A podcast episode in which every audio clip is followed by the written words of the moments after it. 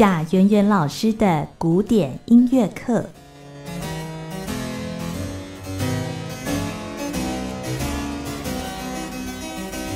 好，又来到我们的贾圆老师的古典音乐课单元。在我们今天单元当中，为大家邀请的是钢琴家贾圆老师。老师你好，主持人好，各位听众朋友大家好。我们今天呢要来介绍的是孟德尔颂的意大利交响曲的第三跟第四乐章。那这个作品呢，它写作的时间点哦，大约是在一八三零到一八三一年左右哦。作品里面呢，它好像也采用了一些意大利当地的一些民谣啊、舞蹈呃等等的一个元素在里面，是不是？是。然后在第一跟第二乐章比较没有用到这样的素材。呃，对，第一乐章的话是比较就是可能看到是一个都市的景象这样子，嗯、然后可能呃就是一切都有点就是热情热闹的那种感觉，然后也间接就带给人一个非常欢愉的一个气息这样子。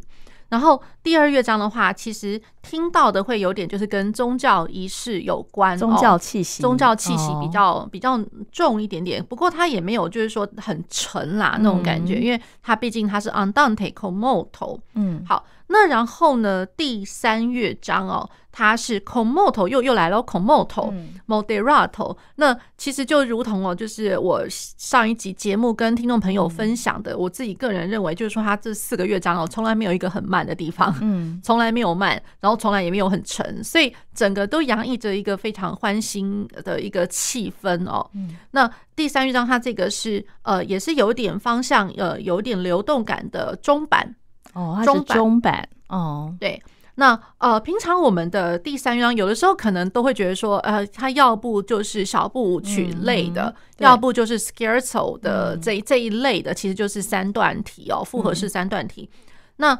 呃，可是一般来讲，这样子的一个 menuet 或者说呃 scherzo 的话，其实有的时候我们速度的标示似乎也没有到没有到这么快，因为我觉得啦，嗯、其实 moderato 比起 andante 来讲，其实又更加的稍微挪动了一些，嗯，流动了一些，所以我会觉得，哎，这它的这个速度上面的编排挺有趣的，嗯，挺有趣的。好，那呃，它这个一样就会是一个像是小步舞曲般的高雅的一个一个三段体哦。那然后又加上就是说，呃，偶尔会听得到就是鲜明的，就是 French horn，就是法国号的一个。嗯呃，主题或者说它的音色会有一点点鲜明，在这这个乐章里面这样子。呃，我们可以先听听看它是怎么样子的一个优雅。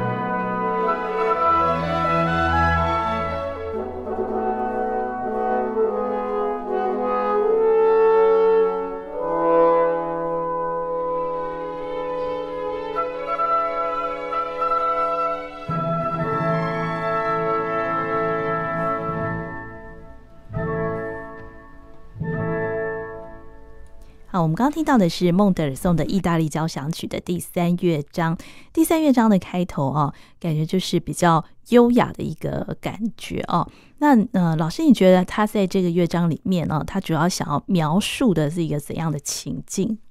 呃，我觉得他其实，嗯，他就有一点会让人家想到，就是早期早先一点点的那个。呃，莫扎特时代那个莫扎特他他会写出来的那种小步舞曲那种感觉，对，有点接近比较古典的感觉，比较古典。那只是说他的那个速度来讲的话，因为我相信啊，如果说莫扎特的那个小步舞曲的话，我可能不会把它演奏的这么就是这么的动流动，对，可能会会再稍微呃缓一点点。那啊，我觉得它这个是比较有流动的感觉，可是它仍然不失它的高贵优雅哦。那更尤其就是说，我觉得它比较特殊的就会是在它的中段，不晓得刚刚有没有听到？呃，大家有没有听到？就是呃，法国号。其实法国号它在 A 段的时候就已经有有出现了啦，只是说可能不那么鲜明。可是，在中间 trio trio part，就因为小步舞曲的中间，呃，A B A 三段是。一段我们都把它叫做 trio，嗯，对，trio part，trio 这个部分一开始就是那个呃法国号，当当当当当当当，然后会一直听到当当当当当当当当这个这个东西，嗯，对，所以我会觉得它特别给了法国号一个位置在哦，嗯，那法国号有的时候它的音色，先不要管说它外观长得怎么样。可是有的时候，你光听到法国号的音色，法国号的合奏，嗯、其实你就会觉得很温润、很高贵的感觉、嗯嗯。对，就有那个贵族的感觉，好像什么要贵族、皇宫贵族要登场的感觉。对对，哦、所以我会觉得它这个蛮有意思的、哦，就是说整个交响曲来讲，好像根本就是它的游历哦，就是从南边到北边都写了。嗯、那所以我觉得它这个。呃，第三乐章有那么一点点像是北边的 北边，北边 Florentine 或者是翡冷翠那个地方，嗯嗯、然后又带一点点宫廷风这样。嗯，对，那不会说像呃，如果说我们一开始听到比较热闹一点的哦，那可能是在南边 哦。对，那稍微南边一点点。那所以我们目前啊，就是到第三乐章的时候，嗯、就是前面我们听到有可能是第一乐章在讲威尼斯，嗯、然后第二乐章可能是不呃，可能是罗马或者是拿呃 Naples 这样子。嗯、那然后第三乐章的话，就是有点类似是呃翡冷翠这样。嗯，对。那然后第四乐章的话，待会会听到的，它又回归到就是一个。呃，像是一个民族性非常重的一个乐章哦，嗯、然后有点类似是他拿了那拿破里当地的舞蹈，舞蹈那然后呃，一方面听到这样子的节奏，然后一方面听到大家就是呃这样的节奏会衍生出来的，可能就是舞蹈之外，他呃旁边一定会有呃人帮他伴奏，小小的一个、嗯、一个团体，可能就是有人帮忙打拍子。然后或者说有呃铃呃，就是说铃鼓在帮忙一些，就是敲击类的那种乐器。哦、对，一边就等于就是说那个景象就是有人跳舞，然后一方面有人就是呃一个小乐团在帮他们搭配着，这样、哦、好热闹哦，非常热闹的场景。哦，非常热闹，非常的急，也非常的急促。对，所以我会觉得，哎，就是那个孟孟德松，他这十个月在意大利也真是玩够了。对 对，描写的很全面，非常非常。对，我们可以先听听看他的第四乐章。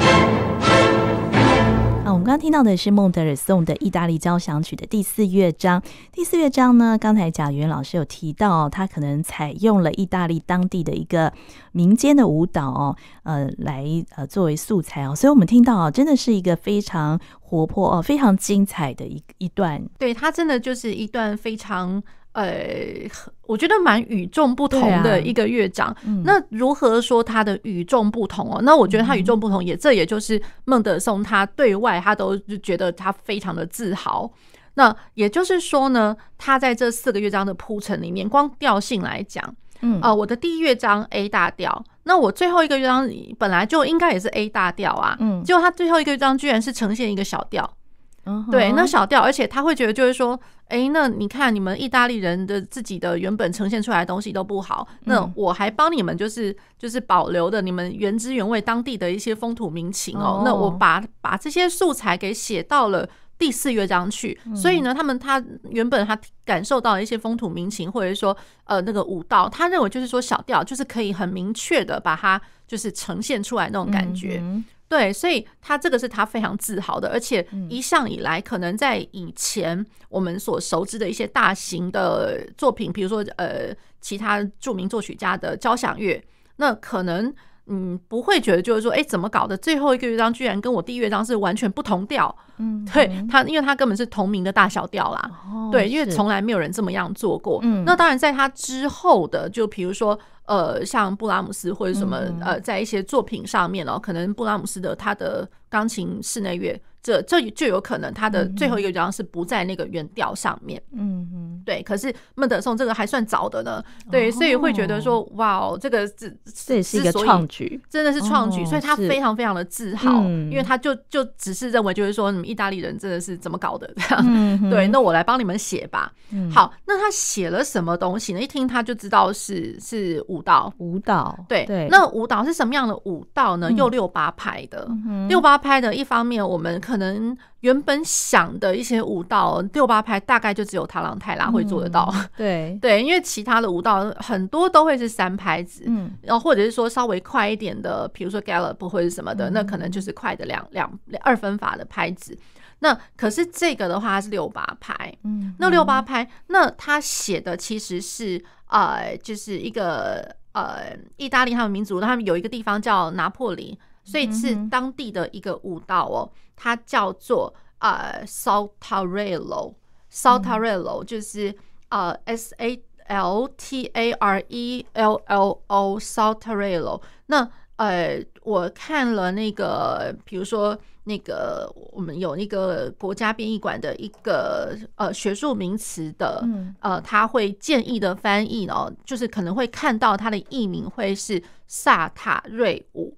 哦，萨塔瑞舞啊，对，Saltarello，那萨塔瑞萨塔瑞舞，嗯，好，那其实呢，呃，在呃根据那个我刚刚讲的学术名词，它的那个网页，它上面呃所提供的一些资讯哦，那这样子的一个舞蹈，其实它很老诶、欸，嗯、它其实很老的一个舞蹈，它从十四世纪就开始有那么一些。记载了，对，那不过我觉得也蛮有意思的，就是说他老，那其实我们知道，就是说意大利的话，其实它前面也是追溯了很长的一大段历史哦，嗯，对，只是说可能它不是说那么呃举足轻重的征战啊，或者什么，可能在历史上面不是那种大名大放的，对，那我们可能就忘记它其实是也是一个很古老的一个渊源哦，历史渊源。有啊，它在什么文艺复兴时期十四。对，十四世纪文艺复兴那个时候就已经有关于他的艺术就蛮蓬勃的哈。对对，比呃，比如说他的《格力国圣歌》啊什么之类的。那可是之后慢慢慢慢，然后大家因为重心就转移转移到欧洲呃大陆去，就是本体里面。对，那所以就比较不会去想说，哎，我南方的意大利发生了什么事情这样子。好，那基本上 Saltarello 他十四世纪就已经有一种记，有一些呃记载了。那呃，它在十五世纪呢，它就是一种舞蹈的种类，它呃跟那个它有可能是戏剧舞蹈组曲的一段舞蹈，叫 ballo，或者是叫做 basse danse，就是巴斯舞中的一个舞步。嗯、那再过来，它到了十六世纪，它就是呃 balletto，的一个一一种舞蹈哦。那其实我觉得那个 ballet 就跟我们一般知道那个 ballet 好像不知道有没有一些关联、啊？芭蕾吗？对，这个我很难去 去讲。对，可是就是说看他的那个字 ballet，它的确是它的前面的字首有这个 ballet 这个字。好。那十八世纪，它就变得是一个很活泼的舞蹈，或者是意大利乡间传统舞蹈。嗯，好，那所以我觉得这个蛮有意思的。所以这个舞蹈的话，应该不是那么的，呃，就是高尚人的舞蹈。它最最早最早原本它是民间的一个民间的舞蹈。对，好，那呃，其实我觉得更有甚者的哦，就是说。呃，其实它有一些比较详细的记载，在十六世纪的时候，它是放在 Pavane Pavane 舞曲之后，那所以它变成是一组一对一对一组一组的。那为什么呢？因为 Pavane 这是我们知道它是慢的，八万舞曲啊，对，八万舞曲。哦、那 Pavane Pavane 它其实真的就是慢慢的。那比如说像呃，我们一般有的时候可能会知道的那个 Pavane 它是比较是西班牙式的舞蹈，嗯、那 Pavane 慢那。然后呢，它会是放在 Pavane 之后，然后是轻快的三拍子。嗯、那十八世纪的时候，它就会是呃那个双人舞。嗯、然后他的舞步呢，这个就会比较是我们现在所知道那个 Saltarello，、嗯、或者说他 Saltarello 它呈现在这个乐章他的一个精神哦，嗯、就是说他的舞蹈上面有包括就是 Jettis，就是呃头就是有点类似去跳跃。嗯，跳跃那或者说呃反拍子舞步，这个、这个他讲成中文的反拍子舞步，这个我倒是觉得有一点不太知道它是什么样子的意思。嗯，它是呃 contretemps 这样子，跟一些呃比比较就是说另外一种舞步叫做 ensembles 这样子。好，所以基本上它就是舞蹈，可是比较是活跃的、跳跃的。嗯，那然后呢，在下一个世纪呢，十九世纪。它根本就是民间的一种求爱的舞蹈，因为我刚刚已经讲说它是双人舞了嘛，对，它是快舞不是慢舞哦，对，它是双人舞蹈，所以它是民间求爱的舞蹈。那然后这个舞蹈它就包括了呃有歌唱的部分，还有铃鼓在帮你打拍子。哦，所以有的时候你可能会就是呃唱歌啊跳舞啊，就是开心到不行的时候，然后就到最后会变成就是好像踢掉鞋子也在那边很开心的舞蹈，就是开心到狂喜，其实是狂喜。哎、欸，所以孟德尔送到意大利的时间点刚好就是十九世纪嘛，就是看到这个时候已经是发展成有铃鼓伴奏对这样的舞蹈。对，哦、那然后呢，一方面呢，就是说我们一般知道，他如果说又是拿破里斯的，就是 Naples 的那个地方的话，嗯、其实他又有一点点就是跟塔朗泰拉有一点点相关、嗯、相关联，因为基本上这两种舞蹈，基本上我觉得它呈现的方法，嗯，比如说副拍子。呃，三八拍或者是六八拍，拍对，或者十二八，对，那其实都都是复音复复拍子啦，嗯，复拍子来着，而且它很快，对。那当然就是说这个呃，Saltarello 的话，它其实就是呃快，然后有点跳跃，嗯哼，哼。那塔朗泰拉听起来其实它我觉得呈现方法是一样的，嗯，那副拍子，那塔朗泰拉有的时候会给你一个就是。转到一个快不行的那种感觉，对，那所以呢，一方面我会觉得，呃，孟德尔颂他他在这个乐章的头，他写的是 Saltarello，嗯，然后他几版几版 Saltarello，那可是，一方面大家也有听听出来，就是说他其实也有那个 Naples 那边的舞蹈，Naples 其实是塔朗泰拉，嗯哼，好，那塔朗泰拉的话，其实大家如果。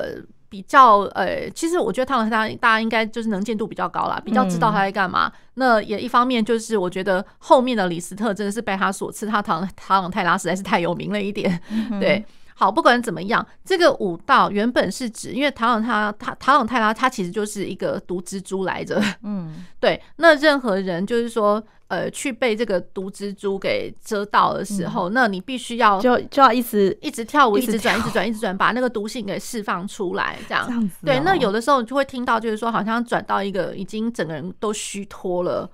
对，那那所以就是它的快是实在是因为它那个舞步上面本来就是一直转转转转转，对，那所以像我们一般呢、啊，有的时候就是在呈现一个乐曲，你在诠释上面的时候，真的必须要知道它原本是在干嘛的。那总不会就是说因为技术问题，或者说因为有某些很。嗯，不得不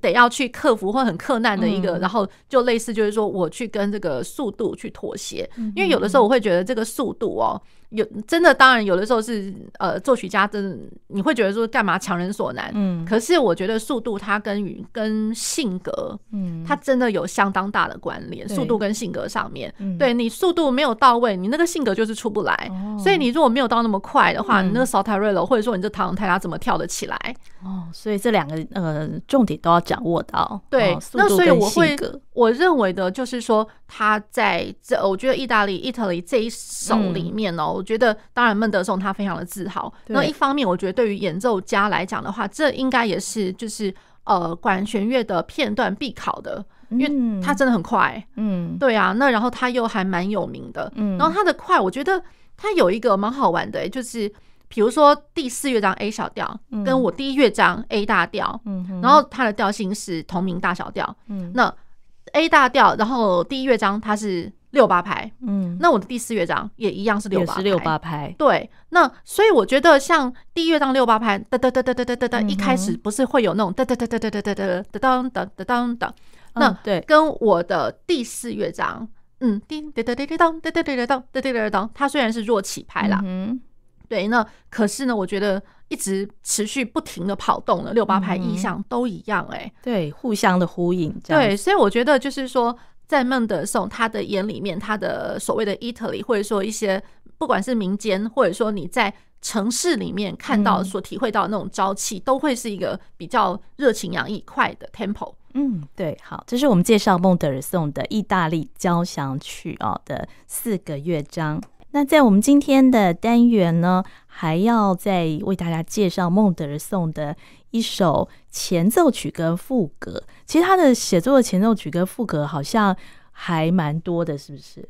呃，对，他的前奏与副歌，他总共呃，我们知道的，他被出版的就有六组这样子，哦、其实就是六首啦，六首，六首 Prelude and Fugue。对，那如果说真要比较起我们之前呃最早大家会熟悉的，比如说呃二十四个大小调全部都来了，那就是很明显有那个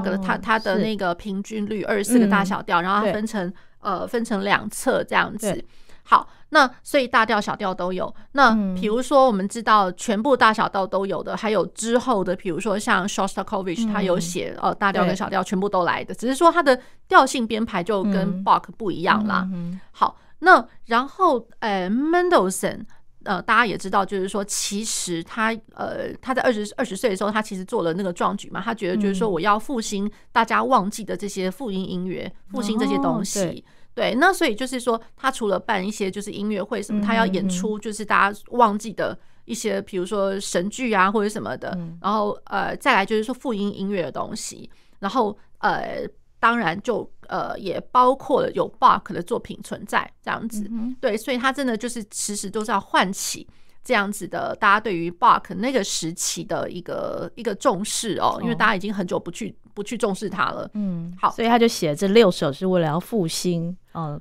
呃，其实一开始也不不尽然哎、欸，对，一开始的时候其实不是，他原本他原原本想想要写的就是 Etude，然后跟副歌。嗯，对，可是 Etude，然后他写了就是几几组的 Etude 之后呢，他又删掉了，他等于是副歌先写，嗯，对，然后他又删掉了三首吧。三首的 Etude，然后把它集合成另外一个 Opus，好像是 Opus 一零四这样子。对，那他删掉这些之后呢，他又因为接触也不是接触了，他会觉得就是说，哎，他想到了 Bach 他的写法是 Prelude 加 Fugue，所以我也要来写 Prelude，所以他反而 Prelude 比较后面一点点才写。对，那可是大家听听看呐、啊，就是我会觉得，就是呃，一定不是我们心里面一听到这 Prelude and Fugue，然后 by Bach 的时候，就会觉得哦天哪，这样，因为在演奏上面可能呃，就是可能会无限的回圈，万一背谱没背好的话，对，然后呃，而且有一些精神乐曲精神或者是呃他的性格没有掌握好的话，其实也不好演奏。那可是我觉得 Mendelssohn 的话，当然呃，我觉得。呃，乐曲性格那些当然都要，还有说一些调性带给你的一个氛围哦，是要去表现的。可是再怎么样，我觉得接受度是比较高的，大家可以先听听看。好，那我们今天介绍的是哪一首？哦，我们先介绍他的第一首，嗯，第一首他呃，Prelude 跟 Fugue。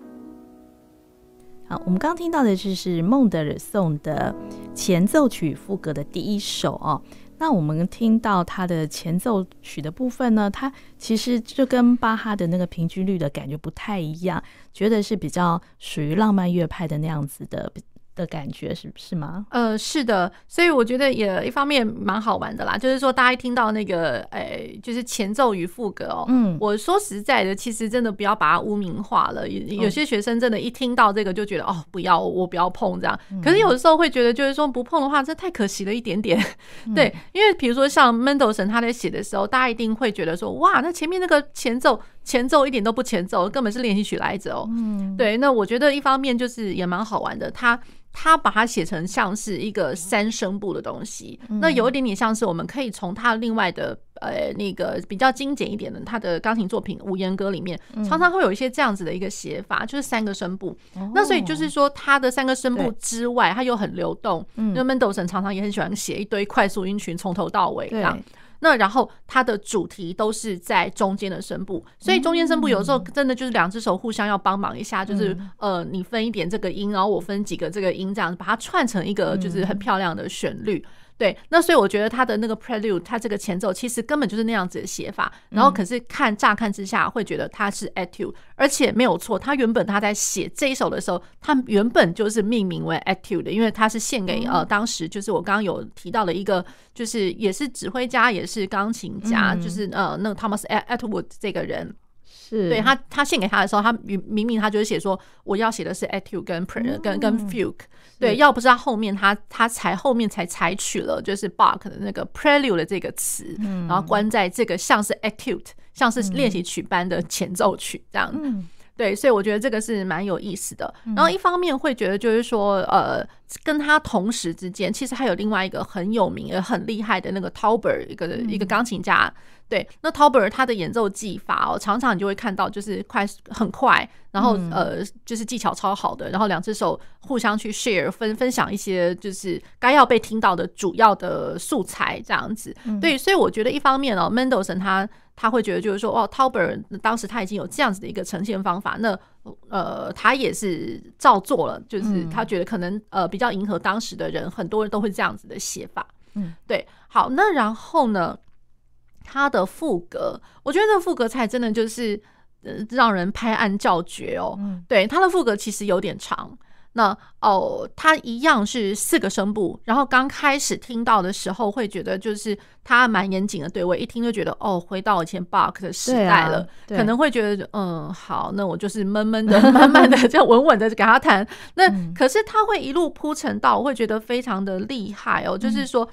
他后面会铺陈到一段，就是会觉得好像该要对该要对位的都对完了，嗯，然后呢，他开始会在速度上面会写 Accelerando。那 Accelerando 你就当然一听到就是哇，渐快稍微就紧凑一点，稍微紧张一点喽，这样。那以前如果在 Bach 的时代的那个副歌写法的话，你可能听到紧凑是因为听到它的声部这个声部的主题还没解决，我下一个声部都进来是紧急段。那可是他这边等于就是说全部写完之后，他开始越来越快。然后他写那个 Accelerando，Accelerando 这个记号在 Bach 可能时代是根本不可能会有这个这这这个记号嘛？这记号是什么？呃，渐快，渐快。对，那所以就是说，诶，他居然写的渐快，而且你看到他写渐快的时候，比较直向来讲，块状的和声就跑出来了。块状和声，然后加上八度的平行。嗯，对，八也不是平行啦，就是说我左手用八度的这样子一个写法，那听起来我的声响就是更浑厚了，就如同管风琴般。然后过了这一段哦，就是呃，Accelerando 这一段完了之后，它其实又来了第二段的主题，副歌主题。嗯，那还真的是了不起，就是我简简单的一个副歌，居然已经搞了第二段主题了。然后呃，当然它不是第一个，以前 Bach 的时候也也有，那或者说以前在贝多芬的时期，他的呃副歌作品也有也有就是两段不同的主题的副格。好，Mendelssohn 他现在写了第二段的主题，而且第二段的主题之后呢，它一样就是都会稍微渐快，然后你就一开始听到，哎、嗯，就是快速音群，还有加上那个左手不不间断的八度八度的跑跑动，嗯、然后一听到就哇，越来越紧凑，越来越紧凑，嗯、对，所以在在都让人想到，我觉得根本都是管风琴哎、欸，管风琴的声响，然后他跑动跑到最后的时候，然后看到他写了一个 chorale 嗯，chorale 对，那所以他这个 chorale 这一段哦，等于是他最后结尾。有算我我觉得算是一个很大的一个尾奏扣打，然后口打它就它就写成口绕，然后原本是一小调的东西，然后最后结束在一大调。口绕是圣咏的意思，圣咏对，所以圣咏的的就是无怪乎它后面真的全部都是块状和声啊，块状和声，然后加上我的左手乒乒乓乓，就是 其实我会讲乒乒乓乓，因为这是快快速，就是也不是快速，就是它会一直跑动啊，哦是跑动，然后加上它的声响，你你就会觉得说哇。跑动之余，然后又很浑厚，嗯、对，所以就是轰轰轰轰响的那种感觉。嗯、那当然，他这样的写法，他到最后他还是会收尾啦。嗯、对，收尾收到就是他又有一点点回到最早最前面的副歌的那个氛围，嗯、所以他标了一个 tranquillo 这样子，然后是 pianissimo 就是很弱极弱奏的结束，平平稳稳的结束这样子。哦。对，所以真的是非常特别的一个作品哦。对。呃，这是我们今天呃为大家介绍的孟德尔颂的前奏曲副歌的第一首。那我们下次呢会再介绍他的其他的几首。对，好，也非常谢谢贾云老师，谢谢主持人，谢谢各位听众朋友。